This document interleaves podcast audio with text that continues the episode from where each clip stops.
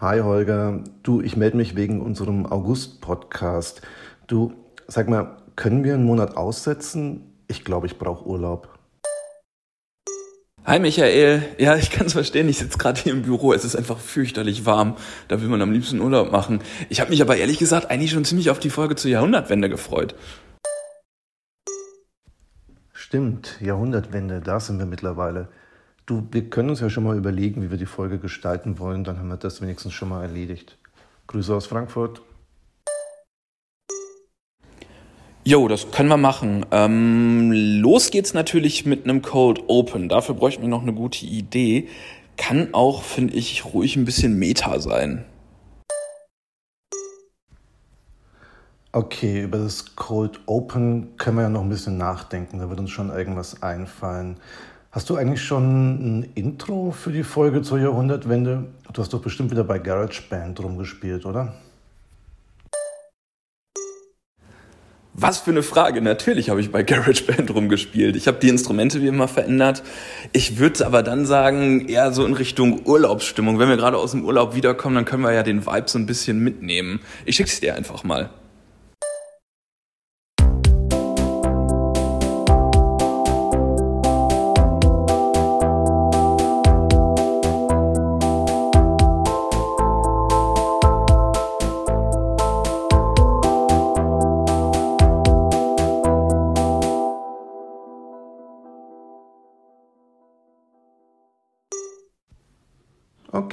Klingt gut, können wir machen.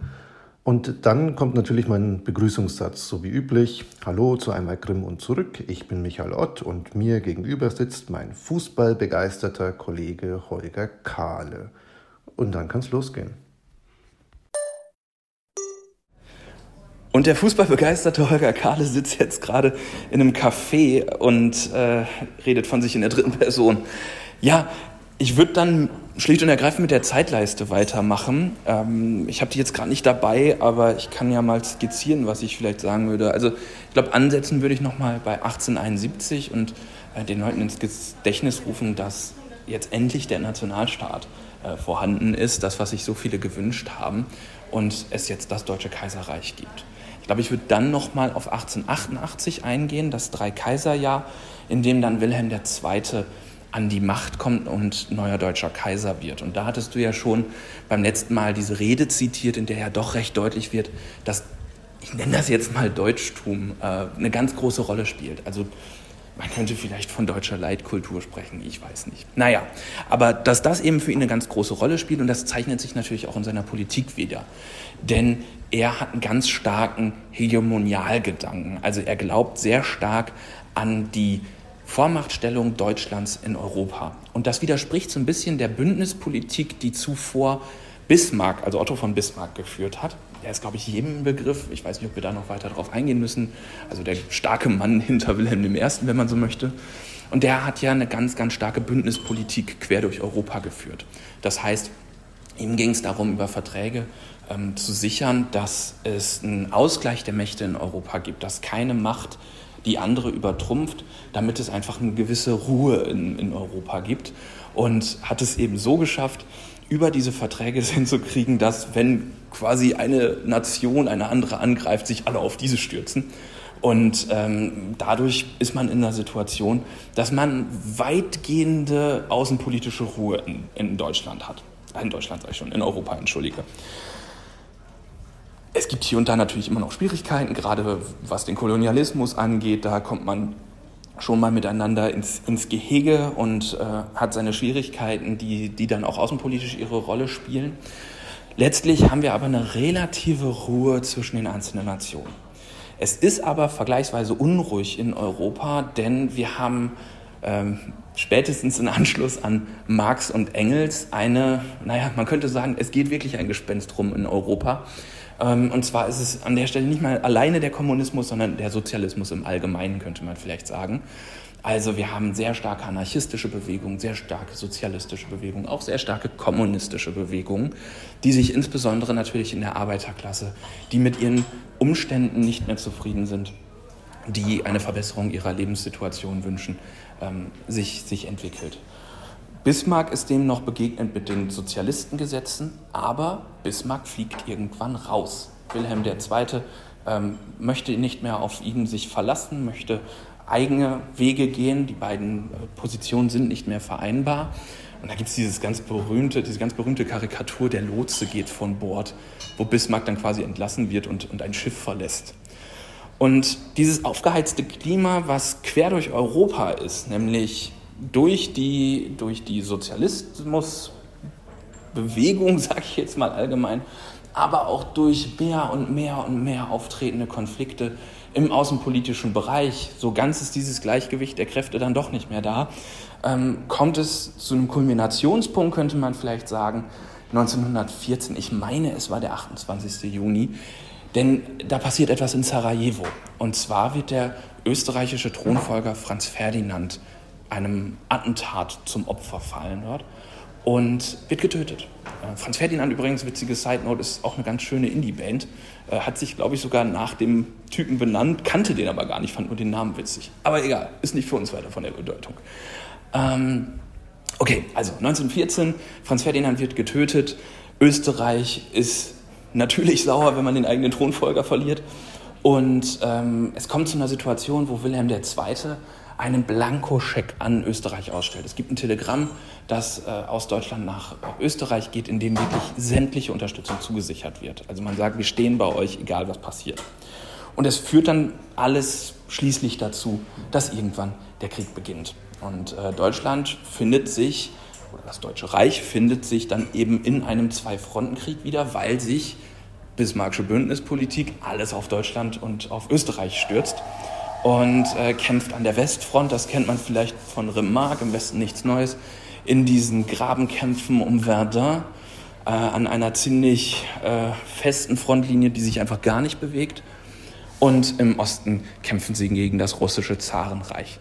Der Krieg ist ein bisschen früher zu Ende mit, den, äh, mit, mit dem russischen Zarenreich, denn es kommt im Oktober 1917 zur Oktoberrevolution. Also Lenin, Stalin, Trotzki und wie sie nicht alle heißen, setzen den Zaren ab und gründen die Sowjetunion und ähm, wir, wir kriegen eben dann die, dieses Staatenbündnis, das sich daraus dann mit der Zeit entwickelt, das schließlich bis 1990 Bestand hat. Jedenfalls an der Ostfront ist dann, äh, ist dann zumindest der Krieg beendet. An der Westfront, Deutschland hat einfach keine Chance. Es sind zu viele mit drin. Auch die Amerikaner schalten sich irgendwann ein in den Krieg. Deutschland muss kapitulieren und tritt in Friedensverhandlungen ein und äh, zum Schluss wird der Versailler Vertrag unterschrieben. Äh, gleichzeitig wird in Deutschland die, ähm, die, Kaiserherrschaft abgesetzt, also Wilhelm II. muss abdanken und die Weimarer Republik gegründet. Also eine erste wirklich demokratische Republik im eigentlichen Sinne und in gewisser Weise der Vorläufer dessen, was dann später die Bundesrepublik wird. Die hat allerdings noch so ihre politischen Schwierigkeiten. 5%-Hürde gibt es nicht, viele Splitterparteien und so weiter. Zugleich gibt es aber eben auch das große Problem, dass der Versailler Vertrag insbesondere unter konservativen, rechtsextremen, aber auch unter linksextremen auf überhaupt gar keine Gegenliebe stößt. Man spricht von Diktatfrieden und so weiter. Die Politiker, die sich an diesen Frieden halten, werden als Erfüllungspolitiker beschrieben und mitunter schlicht und ergreifend auch umgebracht, wie äh, Erzberger etwa. Und es ist eine total unsichere Situation in, in Deutschland. Es gibt Freikorpsverbündete, äh, Freikorpsbündnisse, die, die durchziehen äh, durch die Städte. Es gibt Straßenkämpfe. Es ist, es ist wirklich eine ganz, ganz schwierige Situation in Deutschland. Und dem gegenüber stehen ja so ein bisschen die Roaring Twenties, die wir etwa aus Babylon Berlin kennen. Also diese fast schon exzessive Kultur, ganz stark beeinflusst von der amerikanischen Jazzkultur, in der es sehr um, um persönliche Entfaltung geht, Befreiung geht und auch tatsächlich Medien das erste Mal so eine richtig große Rolle spielen. Und das ist so ein bisschen ein, ein Gegensatz, könnte man vielleicht sagen, der auch diese Nachkriegszeit beschreibt. Aber ich glaube, wir sollten uns tendenziell eher auf die Jahrhundertwende konzentrieren ähm, ich glaube, wir machen ja wahrscheinlich keine Folge irgendwie zu den 1920ern. Deswegen würde ich das vielleicht mal so ein bisschen noch mit reinschieben, weil ich wüsste nicht, wo wir es sonst runterkriegen. Und ähm, genau, ich glaube, ich würde es dabei auch belassen. Das ist auch mehr als lang genug. Dann, wenn ich das alles erzählt habe, wäre wieder der klassische Weg, wie kommt eigentlich die Germanistik ins Spiel, wenn ich das richtig im Kopf habe. Ne? Und äh, du, ich muss mal ganz ehrlich fragen, wie kommt denn da eigentlich die Germanistik ins Spiel? Ich weiß das gar nicht. Wahnsinn, Holger. An dir ist wirklich ein Historiker verloren gegangen. Das ist super. Erzähl es mal so, aber mach das bitte nicht zu lang. Und der Scherz mit der Franz Ferdinand Band, der muss unbedingt rein. Dafür lieben dich die Leute. Was die, die Germanistik anbelangt, ich habe mir jetzt mal ein paar Notizen gemacht. Also, wir hatten ja in der letzten Folge schon ein bisschen über die Neugermanistik gesprochen. Und da sollten wir anknüpfen, denke ich. Und das passt auch gut zur Zeitleiste. Wir haben den Leuten ja schon erzählt, dass es eine neuere deutsche Philologie an den Unis erst seit dem Kaiserreich gibt. Und es wird noch bis in die 1920er Jahre dauern, bis es eine neuere deutsche Philologie dann an den meisten deutschen Universitäten gibt. Das heißt, das ist eine ja, Entwicklung, die über mehrere Jahrzehnte geht. Und das ist eine ganz entscheidende Entwicklung, weil sich hier die Germanistik als Fach ganz entscheidend ausdifferenziert. Und aus dieser Entwicklung entstehen dann eine ganze Reihe von Konflikten zwischen der Altgermanistik und der Neugermanistik, die aber dann vor allem erst in der Nachkriegszeit relevant werden. Und darauf können wir wieder zurückkommen, wenn wir über die 1960er Jahre sprechen. Wir sollten dann vielleicht eine der Gründungsfiguren der Neugermanistik erwähnen, nämlich Wilhelm Scherer. Dieser Scherer wurde im Jahr 1877 auf eine neu geschaffene Professur für neuere deutsche Literaturgeschichte an die Berliner Universität berufen und hat sich dort zum Beispiel auch um die Einrichtung eines Seminars gekümmert. Also Seminar nicht als Lehrveranstaltung, sondern als ja, institutionelle Hülle für die Germanistik. Und Scherer lässt dann auch eine Seminarbibliothek einrichten. Und das sind in dieser Zeit ganz wichtige Schritte, eine Institutionalisierung der Germanistik. Also dass es sowas gibt wie ein Seminar, dass es eigene Räume gibt, dass es eine eigene Seminarbibliothek gibt. Das ist total wichtig. Und wichtig für die Neugermanistik ist dann eben die Beschäftigung mit Goethe und eben auch wieder die Philologie. Und Wilhelm Scherer spielt eine wichtige Rolle bei der Vorbereitung der Weimarer Ausgabe von Goethes Werken. Und diese Weimarer Ausgabe, die sogenannte Sophienausgabe, war die erste kritische, 143 Bände umfassende Ausgabe der Werke Goethes. Und diese Ausgabe erschien in den Jahren 1887 bis 1919, also auch ein Großprojekt. Und diese Ausgabe war ein wichtiger Schritt für die Begründung einer eigenständigen Erforschung der Werke Goethes. Was übrigens nicht heißt, dass Scherer ausschließlich zu Goethe und zur Klassik gearbeitet hätte. Scherer hat auch zur mittelalterlichen Literatur gearbeitet und veröffentlicht. Eine, eine strikte Trennung zwischen diesen beiden Abteilungen gibt es noch lange nicht. Und noch bis in die bis in die Mitte des 20. Jahrhunderts ist es üblich, dass Germanistinnen und Germanisten sowohl Altgermanistik machen wie auch Neugermanistik. Also die Spezialisierung, bis sich das wirklich spezialisiert, das dauert bis in die zweite Hälfte des 20. Jahrhunderts. Und zur Herausbildung einer neueren deutschen Philologie gehört auch die ja, Herausbildung neuer Umgangs- und Verhaltensformen. Also das, was man in der Soziologie als Habitus bezeichnet. Und wir haben den Leuten ja schon so ein bisschen was auch erzählt über den, den Habitus der Philologen. Und der Habitus verändert sich jetzt ein bisschen. Das heißt, die, die Art und Weise, wie Professoren der neueren deutschen Philologie auftreten, wie sie sprechen, wie sie sich präsentieren, diese Art und Weise der Selbstdarstellung und des Auftretens ist nicht mehr die Art und Weise eines Karl Lachmann oder eines Jakob Grimm. Scherer zum Beispiel war wohl ein sehr guter Redner, also dessen Vorlesungen und Vorträge die Leute gerne besucht haben. Scherer ging offenbar auch öfter mal mit seinen Studenten etwas trinken, auch das passt nicht zum älteren Habitus der Philologen, die stellt man sich eher am Schreibtisch vor.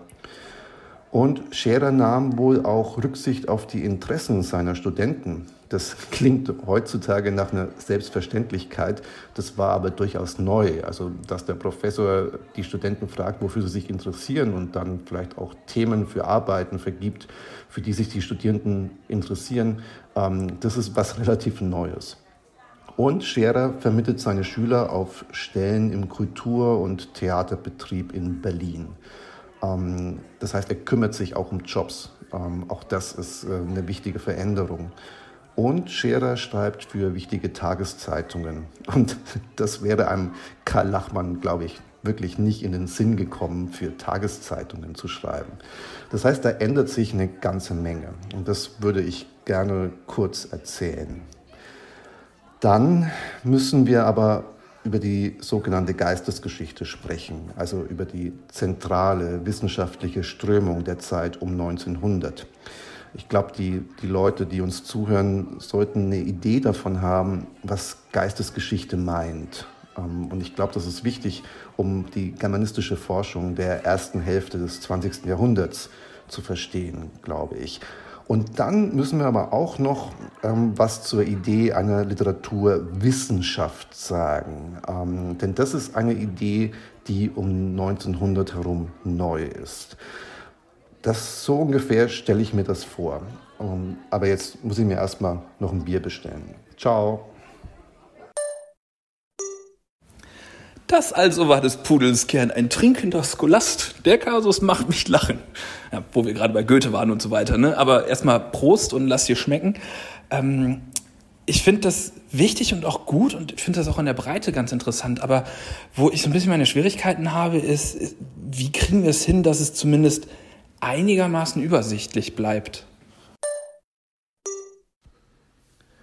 Also in meiner Vorlesung damals zur Geschichte der Germanistik hatte ich versucht, das alles anhand einer Person zu erklären, nämlich anhand von Friedrich Gundolf. Du erinnerst dich wahrscheinlich, der gehört zum Kreis um Stefan George. Ja, du bist witzig. Wir sprechen über Vereinfachung und dann sprichst du aber gleichzeitig vom George-Kreis. Also ich meine, komplexitätssteigernder kann es ja fast nicht sein. Also sollten wir zumindest ganz kurz was zu Stefan George und dem George-Kreis sagen, weil ich meine, der ist ja nur wirklich wichtig um die Zeit.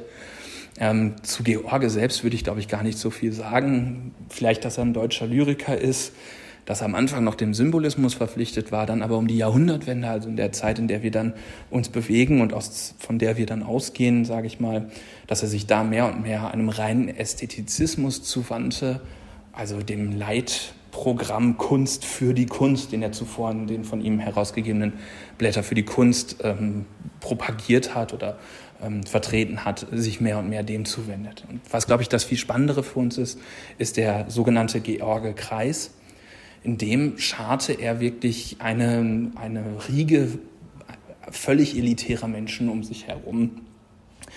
Interessanterweise ein ziemlich homosozialer Kreis, also vornehmlich junge Männer, die ihm wirklich wie Jünger gefolgt sind. Und alle hatten so eins gemein, nämlich dass sie eine relativ deutliche nationalkonservative Ausrichtung hatten. Das waren zum Teil waren es Lyriker, das waren zum Teil äh, Künstler, zum Teil waren es auch Politiker. Und ähm, das findet man auch immer wieder, weil es so einem Leidideal, sage ich mal, einer Vorstellung von Kunst, aber auch von Deutschland ähm, zugleich unter, unterliegt. Das findet man ganz häufig dann immer noch als geheimes Deutschland wieder. Also geheimes Deutschland wird dann später sogar fast zu so einem Art Synonym für den George-Kreis, nämlich die Idee von der Vision eines Deutschlands, das wenn man so will, eine innere Einheit, innerliche Einheit wirklich nach den Vorstellungen von Georges darstellt.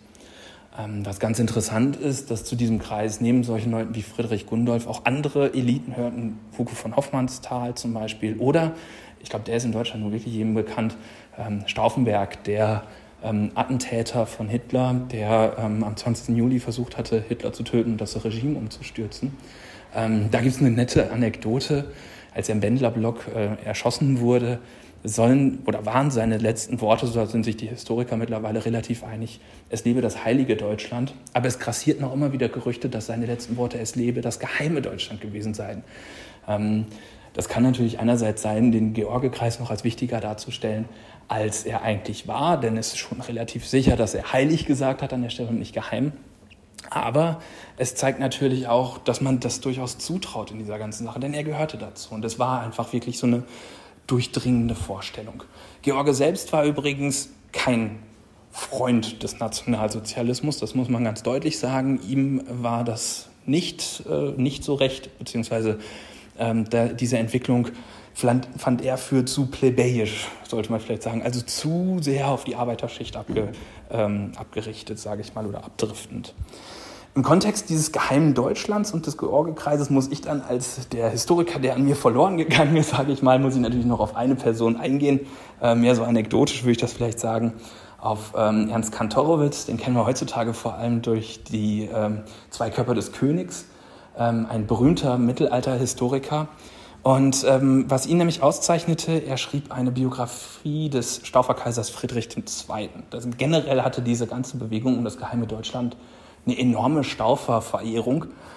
Und ähm, in der Biografie zu Friedrich II., die zunächst in einem Band erschienen ist und dann folgte noch ein zweiter Band, warum komme ich dann, äh, glaube ich, an der Stelle dann nochmal drauf, er leitete jedenfalls mit der Vorbemerkung ein, als im Mai 1924 das Königreich Italien, ich habe mir das extra rausgesucht, die 700-Jahr-Feier der Universität Neapel beging, einer Stiftung des Hohenstaufen Friedrich II., lag an des Kaisers Sarkophag im Dom zu Palermo ein Kranz mit der Inschrift Seinen Kaisern und Helden das geheime Deutschland.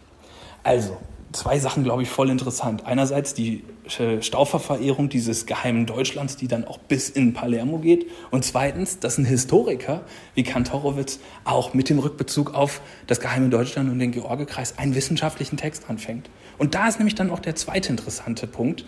Diese Biografie ist bis heute auch immer noch gelesen und wirklich hervorragende Biografie, die man ganz toll lesen kann, weil die wirklich auch einen echt ästhetischen Anspruch, Anspruch hat. Aber die stand am Anfang in der Kritik, denn er hat keinerlei Fußnoten verwendet, er hat seine Quellen nicht offengelegt, er hat das wirklich so runtergeschrieben, fast schon, ich will jetzt nicht sagen wie ein Roman, aber wirklich sehr beschreibend, sehr eingehend, wenig ähm, trocken, sage ich mal. Also ein wirklich sehr lebendiges Buch. Und das hat ihm natürlich auch aus Seiten der Historiker wirklich, ja, man könnte sagen, Schwierigkeiten eingebracht, das vielleicht jetzt nicht so sehr, aber Kritik eingebracht auf jeden Fall. Denn ähm, da wurde dann gesagt, naja, da können wir ja gar nichts mit anfangen, wir haben ja die Quellen nicht. Sodass er noch einen zweiten Band rausbrachte, in dem er dann eben all die Quellen, all die Fußnoten, all, all die ganzen Sachen, all die ganzen Anmerkungen offengelegt hat. Ähm, und damit ist dann wirklich so eine Vermischung aus Kunst und Wissenschaft, so eine fließende Grenze eröffnet, in der auf der einen Seite diese Staufferverehrung zugleich aber durchdrungen wird mit einer Verwissenschaftlichung des Ganzen. Und ich glaube, das ist eine ganz spannende Sache. Und ich, weiß es nicht mehr so richtig. Korrigiere mich, wenn ich da falsch liege. Irgendwie sowas in diese Richtung ging doch bei Gundolf, glaube ich, dann auch, oder nicht? War der nicht auch in diese Richtung gehend? Korrigiere mich, wenn ich falsch liege. Ja, ich weiß, ich weiß, das mit George ist kompliziert. Aber das waren jetzt knapp sechs Minuten. Das ist doch machbar. Das bekommen wir hin. Und Kandorowitsch solltest du unbedingt erwähnen, damit wir auch ein bisschen Medievistik in der Folge drin haben. Und danach kann ich dann mit Friedrich Gundolf weitermachen. Und ja, das Spannungsverhältnis von Kunst und Wissenschaft, das ist genau die Sache, auf die ich hinaus will. Und das kann man anhand von Gundolf nämlich sehr gut sehen. Gundolf hieß eigentlich Gundelfinger mit Nachnamen. Stefan George hat ihn in Gundolf ja umgetauft. Gundolf stammte aus einem jüdischen Darmstädter Elternhaus, studierte ab 1898, 1899 in München und zwar deutsche Philologie und Kunstgeschichte und wechselte im Wintersemester 1900 nach Berlin und wurde zum ja, engsten Schüler und Weggefährten Stefan Georges. Und George hat in Gundolf eigentlich immer einen Dichter gesehen, wie in anderen Leuten auch aus seinem Kreis. Und Gundolf, ähm, nee, George hatte Schwierigkeiten damit, wenn seine Schüler eine Karriere an der Universität anstrebten. Und auch andere haben gemerkt, dass Gundolf irgendwie zwischen Dichtung und Philologie schwankt. Die Doktorarbeit von Gundolf hatte den Titel Cäsar in der deutschen Literatur. Und diese Doktorarbeit wurde von den Gutachtern zur Überarbeitung zurückgegeben. Und im Gutachten hieß es, Gundolf sei, Zitat, reich begabt. Zugleich wurde aber kritisiert, dass bei Gundolf, ich zitiere, offenbar schöngeistige Veranlagungen stärker sind als der Trieb zu streng wissenschaftlicher Forschung. Nachdem die Promotion dann doch noch abgeschlossen war, habilitierte sich Gundolf an der Uni Heidelberg mit einer Arbeit über Shakespeare und den deutschen Geist. Die Habilitationsschrift war ein Ausschnitt aus einem größeren Buch, das bereits einen Monat nach der Habilitation erschien. Und dieses Buch machte Gundolf schlagartig bekannt. Und wie bei Kantorowitsch hält sich Gundolf nicht an die akademischen Gepflogenheiten. Seine Bücher sehen aus wie Romane. Es gibt keine Fußnoten, kein Literaturverzeichnis und es ist kein Wunder, dass die Philologen entsetzt waren. Gundolf ging es nicht darum, möglichst viele Fakten zu sammeln, sondern er wollte den großen Zusammenhang, er wollte in diesem Buch jetzt das Verhältnis Shakespeares zu Deutschland und den Deutschen offenlegen. Es geht also um was, was Größeres, was Abstrakteres. Und damit markiert Gundolfs Buch eine Wende im Fach, von der Philologie hin zu einer ja, Literaturwissenschaft. Und zwar in dem Fall eine Literaturwissenschaft als Geistesgeschichte. Und in der Geistesgeschichte soll die Fülle einzelner Informationen zu einem Ganzen zusammengestellt und dann auch erzählt werden. Und Gundolf war natürlich nicht der einzige Vertreter der Geistesgeschichte. Wir könnten zum Beispiel noch den Germanisten Rudolf Unger nennen, von dem im gleichen Jahr wie Gundolfs Shakespeare-Buch ebenfalls ein Buch erschien mit dem Titel Hammern und die Aufklärung. Studien zur Vorgeschichte des romantischen Geistes im 18. Jahrhundert. Und man merkt schon an dem Titel, dass der Begriff Geistesgeschichte auch daher kommt, dass der Begriff Geist für das Denken und Schreiben in dieser Zeit unglaublich wichtig war. Der taucht überall auf und eben auch in den Titeln von Büchern und Aufsätzen. Der Erfolg Gundolfs innerhalb der Germanistik wurde bald auch zum Erfolg in der breiteren Öffentlichkeit, insbesondere mit Erscheinen von Gundolfs Buch über Goethe. Und dieses Goethe-Buch war wirklich ein riesiger Erfolg.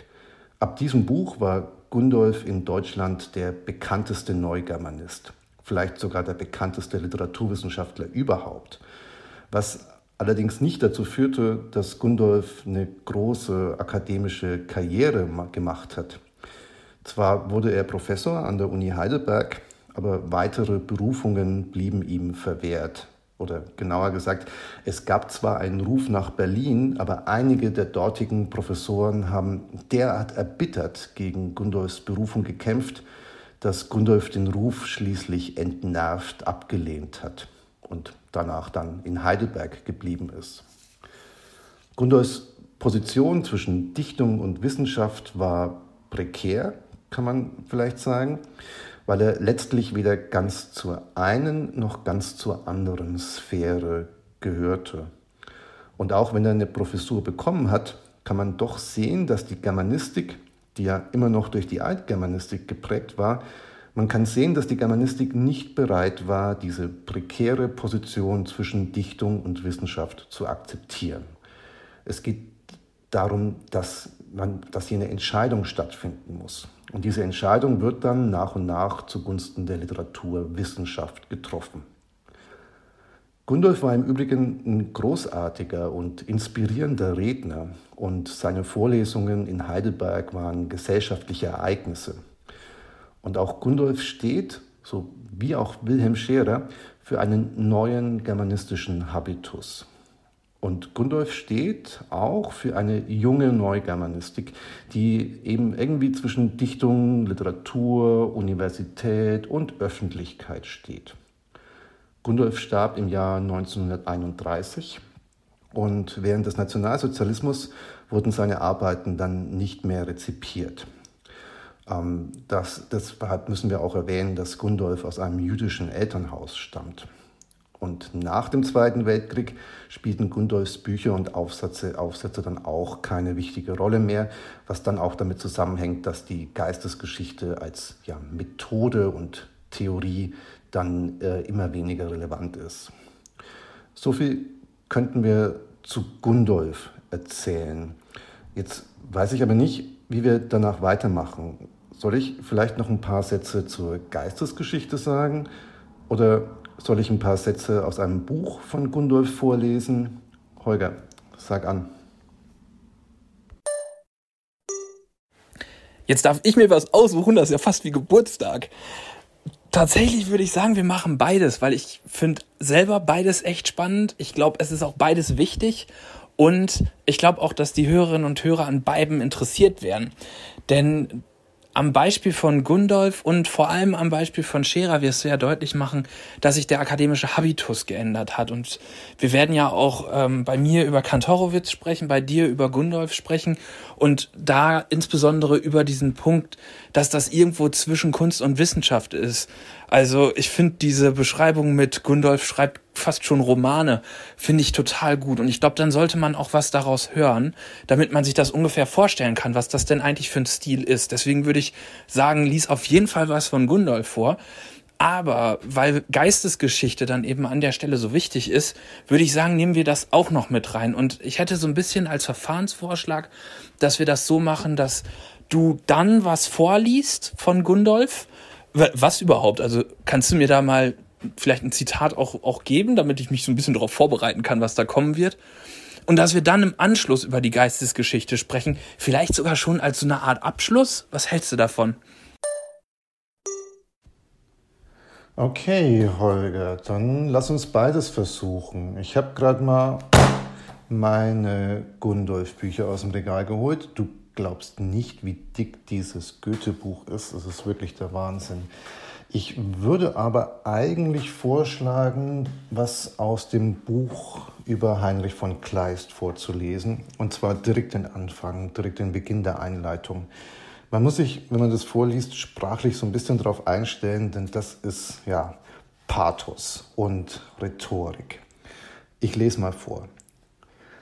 Heinrich von Kleist, bald zur Romantik, bald zu den Freiheitsdichtern gerechnet, seinen persönlichen Beziehungen oder seinen politischen Meinungen nach, ist von allen deutschen Dichtern als Dichter am schwersten aus einer Gesamtströmung des deutschen Geistes zu fassen und vielleicht die großartigste Verkörperung der deutschen Eigenbrödelei, nicht durch Absicht und Gesinnung, sondern von Natur.